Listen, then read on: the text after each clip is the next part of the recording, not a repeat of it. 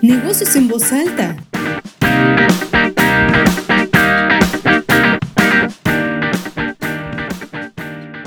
Hola, ¿qué tal amigos de la revista Decisión? Los saludo desde la cabina portátil de la mejor revista de negocios de Colima, de sus alrededores. Estamos en Estratego Firma en Plaza La Joya. Estoy con la licenciada Elvia para platicar un poquito de esto que tenemos en portada, que es la misión de la justicia, del bien social, de ayudar a los demás. Licenciada, eh, bienvenida, bueno, bienvenido yo. Gracias por recibirnos aquí en la cabina portátil. Hola. Muchas gracias por estar aquí. La verdad es para mí un orgullo eh, hacer mi primer podcast con ustedes. Qué bien, gracias. Este, me siento novata, pero bueno, esperemos que que aprenda yo de ustedes y que podamos tener un panorama de lo que es Estateo Firma en la sede de Colima. Sobre todo por lo que han logrado, licenciada, porque, porque lo dices en el, en el reportaje, eh, han crecido exponencialmente en estos últimos meses.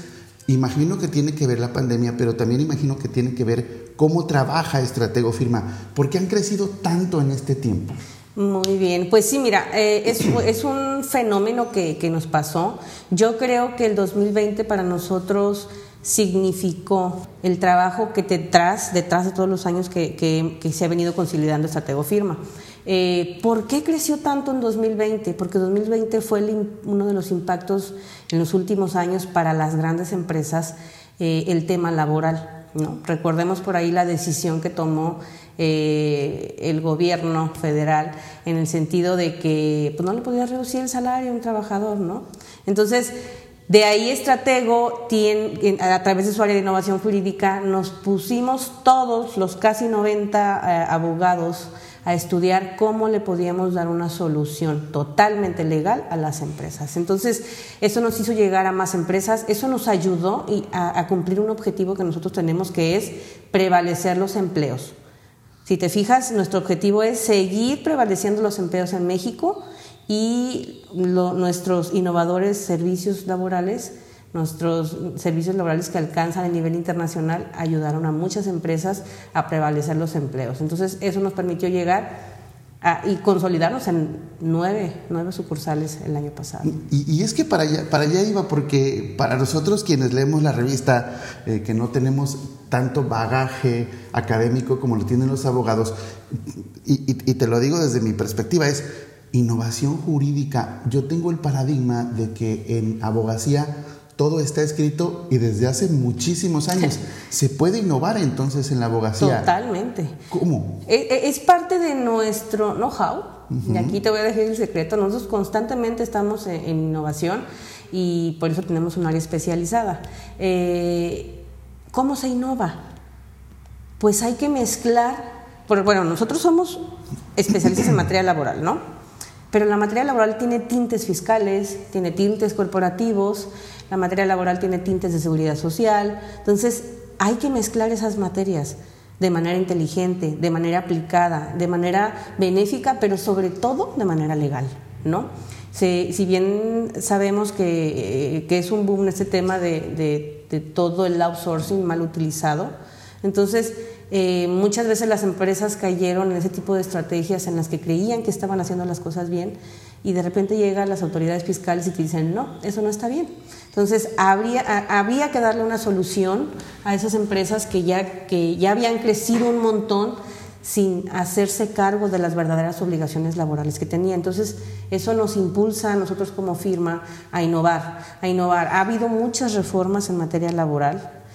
Hay que tener en cuenta que nuestra ley federal del trabajo es de 1940, por allá. Entonces, eh, la materia laboral ha ido en una constante innovación. Sin embargo, los principios laborales de que el derecho laboral no es comercio es de un artículo de aquella época.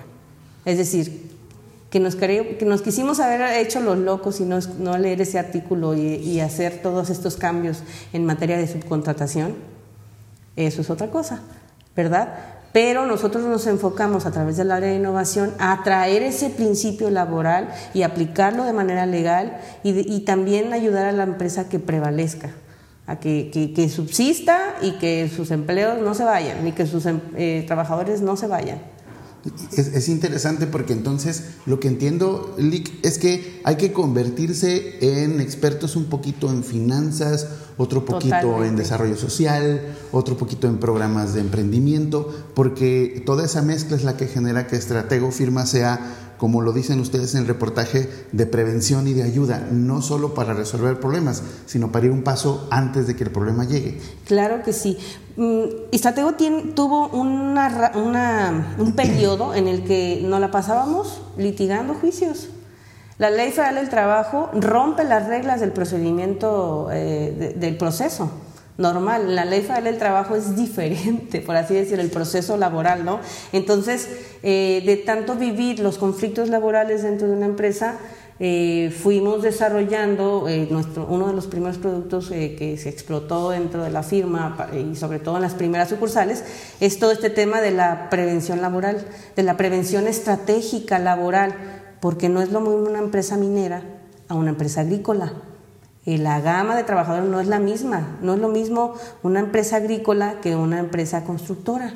Entonces, ahí es donde va la innovación, ahí es donde va la innovación en saber qué necesita cada empresa, cuáles son las normas oficiales que necesita una mina, cuál es la prima de riesgo que necesita un área de servicios, una empresa de servicios a una empresa constructora. Es totalmente diferente. Hemos vivido tantas situaciones con trabajadores, situaciones desgraciadas como suicidios dentro de una empresa, muertes por riesgos de trabajo, inclusive eh, temas de, pleitos, de riñas. Entonces, todo eso nos enseña a cómo empezar a aplicar el derecho laboral de, de manera organizada, institucionalizada, y eso ayuda a la empresa a que cuando tiene un conflicto laboral llega preparado. No quiere decir que va a ganar, porque pues, el, el abogado que diga que va a ganar un juicio antes de empezarlo, creo que por ahí lleva un poquito de error pero llega mejor preparado, llegas mejor preparado al juicio, a, la guerra, por así decirlo, y, sobre todo, eh, déjame enfocar algo que nosotros utilizamos en este tema de prevención laboral empresarial. Para nosotros prevención laboral empresarial no solo es eh, que llegue al resultado de que no tengan juicios, es algo natural. Aunque una empresa tenga al 100% toda su sus obligaciones laborales eh, cumplidas, no quiere decir que el trabajador no pueda demandar, puede, puede hacerlo. Pero nosotros enfocamos la prevención laboral en el incremento de la productividad de la empresa, de la empresa. Eso, eso te hace como empresa participativo a nivel nacional, internacional. Ya lo exige el TEMEC.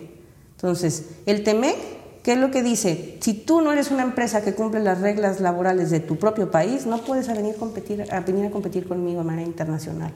¿no? Entonces, la empresa que quiera ser más productiva y competitiva tiene que cumplir primero sus reglas, las reglas de casa, por así decirlo. ¿no? Entonces, para nosotros la prevención empresarial laboral tiene esa trascendencia y va de la mano disminuir los conflictos laborales o disminuir esa pérdida económica de las empresas por los conflictos laborales. ¿no? Es, es muy interesante porque además encontramos, si, si ya leyeron el reportaje amigos de la revista y en la charla con la licenciada Elvia, encontramos la congruencia porque lo dicen ustedes ahí, empatía. Así es. Este, estar a favor de, de la empresa y esto que mencionas que tal vez nos estamos tardando en darnos cuenta ustedes desde el punto de vista legal están ayudando a las empresas a ser más competitivas local, nacional e internacionalmente. Así es. Uno piensa que el abogado vive de los pleitos y mm. nos estás hablando que el abogado vive de mantener las aguas en calma. Así es. Yo creo que el abogado eh, tiene que ser un aliado del empresario. ¿Por qué? Porque el abogado sabe cómo el empresario puede a no llegar al pleito. Entonces, eh, yo considero que llevar un juicio no es rentable, porque un juicio es un volado al aire. Imaginémonos que un juicio depende de una confesional. Imaginémonos que quien va a confesar no llegue al juicio porque chocó. Se te fue el juicio.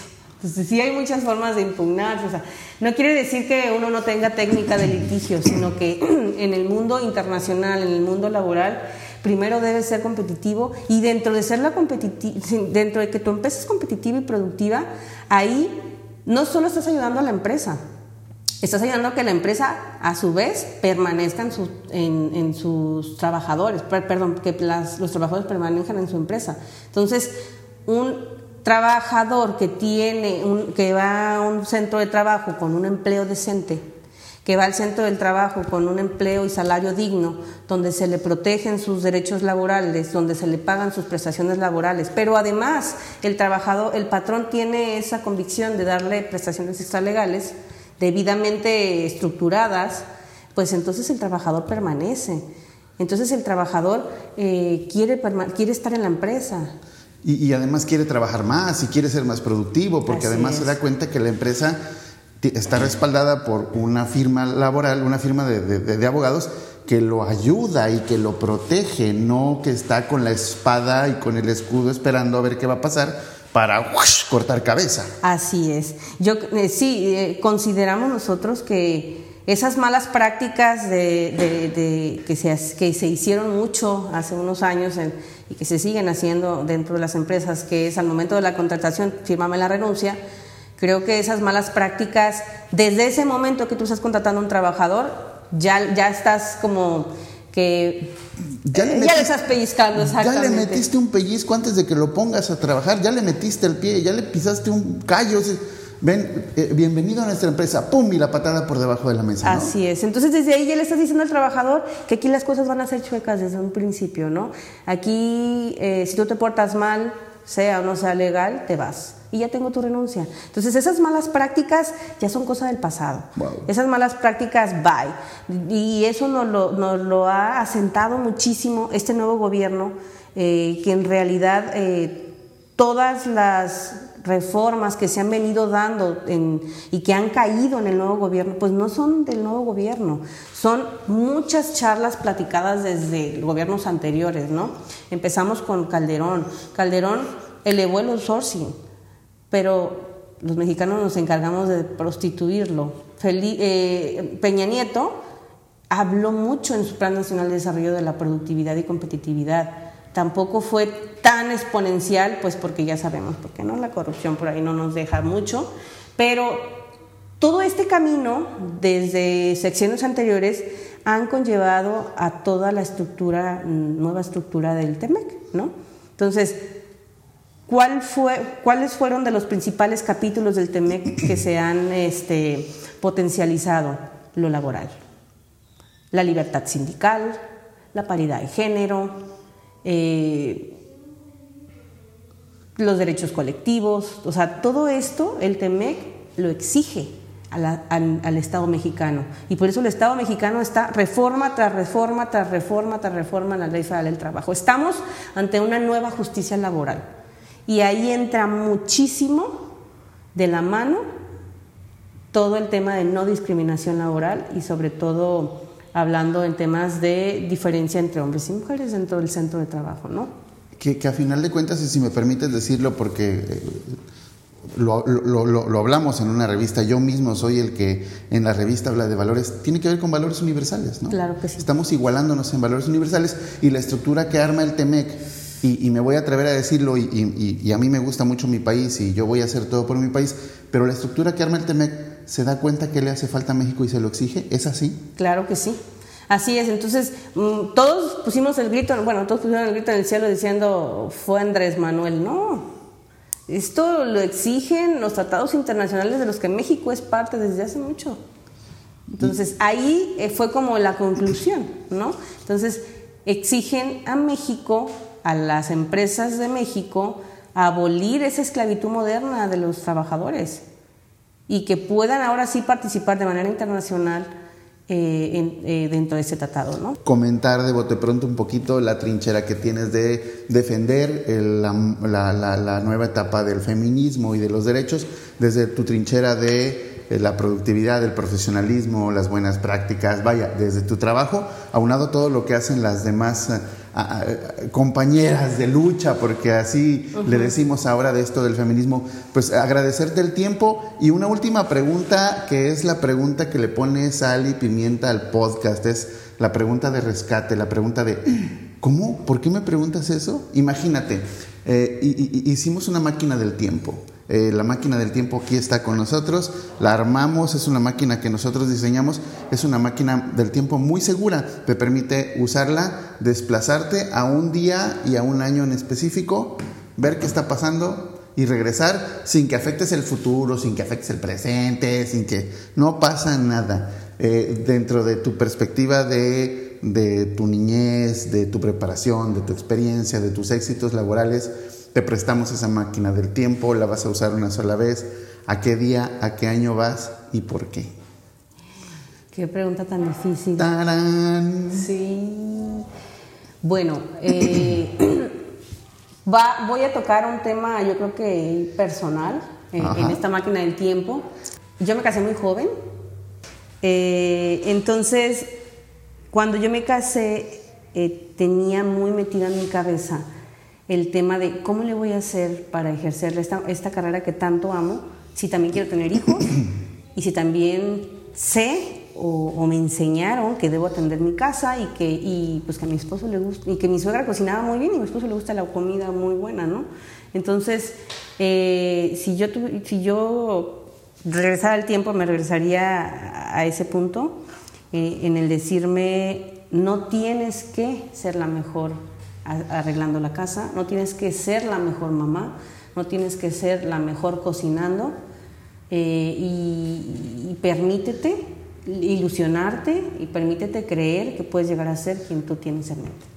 Muchas gracias por la confianza. Es regresar a darte un jaloncito de orejas y decir, Elvia, tranquila, no pasa nada, todo está muy bien y va a seguir estando mucho mejor por cómo haces las cosas. Qué padre. Muchas gracias por la confianza. Gracias. Esta pregunta de repente siempre saca eh, no de repente, siempre saca un poquito de nosotros y decir, ay, híjoles, yo quisiera ir cuando todavía mi abuelo me decía, tú puedes, o yo voy a ver a mis papás. Qué padre. Licenciada Elia, muchísimas gracias por el tiempo, gracias. Gracias a ti. Gracias por la enseñanza, por compartirnos esto, por hacernos entender eh, que la abogacía es innovación que la abogacía es profesionalismo, pero sobre todo que eh, el gran mensaje que yo creo con el que nos podemos quedar es la abogacía es valores universales, empatía, calidad, calidez, todo esto que ustedes hacen. Yo puedo concluir que eh, el aliado, el, mejor aliado laboral de una empresa es aquella, aquella abogado, aquella firma, aquel despacho, aquel buffet que le ayude a enseñarse a cómo ser patrón,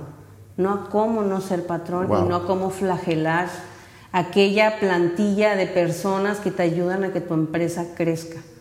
Entonces, eh, los derechos laborales son derechos sociales y, yo creo que entre la, empresa, entre mejor sepa prevalecer esos derechos laborales, su empresa va para arriba. ¿Qué más decimos amigos de la revista? Está la conclusión completamente certera a lo que buscamos en la revista con, nuestros reportajes, con, la gente que está en portada, con nuestros colaboradores. Me, me, uno a ello. Y bueno, pues agradecerles también a ustedes que le hayan dado clic al podcast. El licenciado Elvia, otra vez muchísimas gracias. Gracias a, ustedes. Están por ahí los Facebook Live para que nos sigan, están nuestras redes sociales, eh, nuestra página web, en fin, todas las herramientas que tenemos en la revista para seguirnos consolidando como la mejor revista de negocios del occidente del país y sobre todo, pues que ustedes como empresarios, empresarias puedan dar siempre, siempre lo mejor en todos los aspectos. Pues muchas gracias y nos escuchamos en el siguiente episodio. Yo soy Sergio Ursúa y como siempre les digo, gracias por dar clic. Hasta pronto. Escuchaste Negocios en Voz Alta, el podcast de la revista Decisión de Empresario.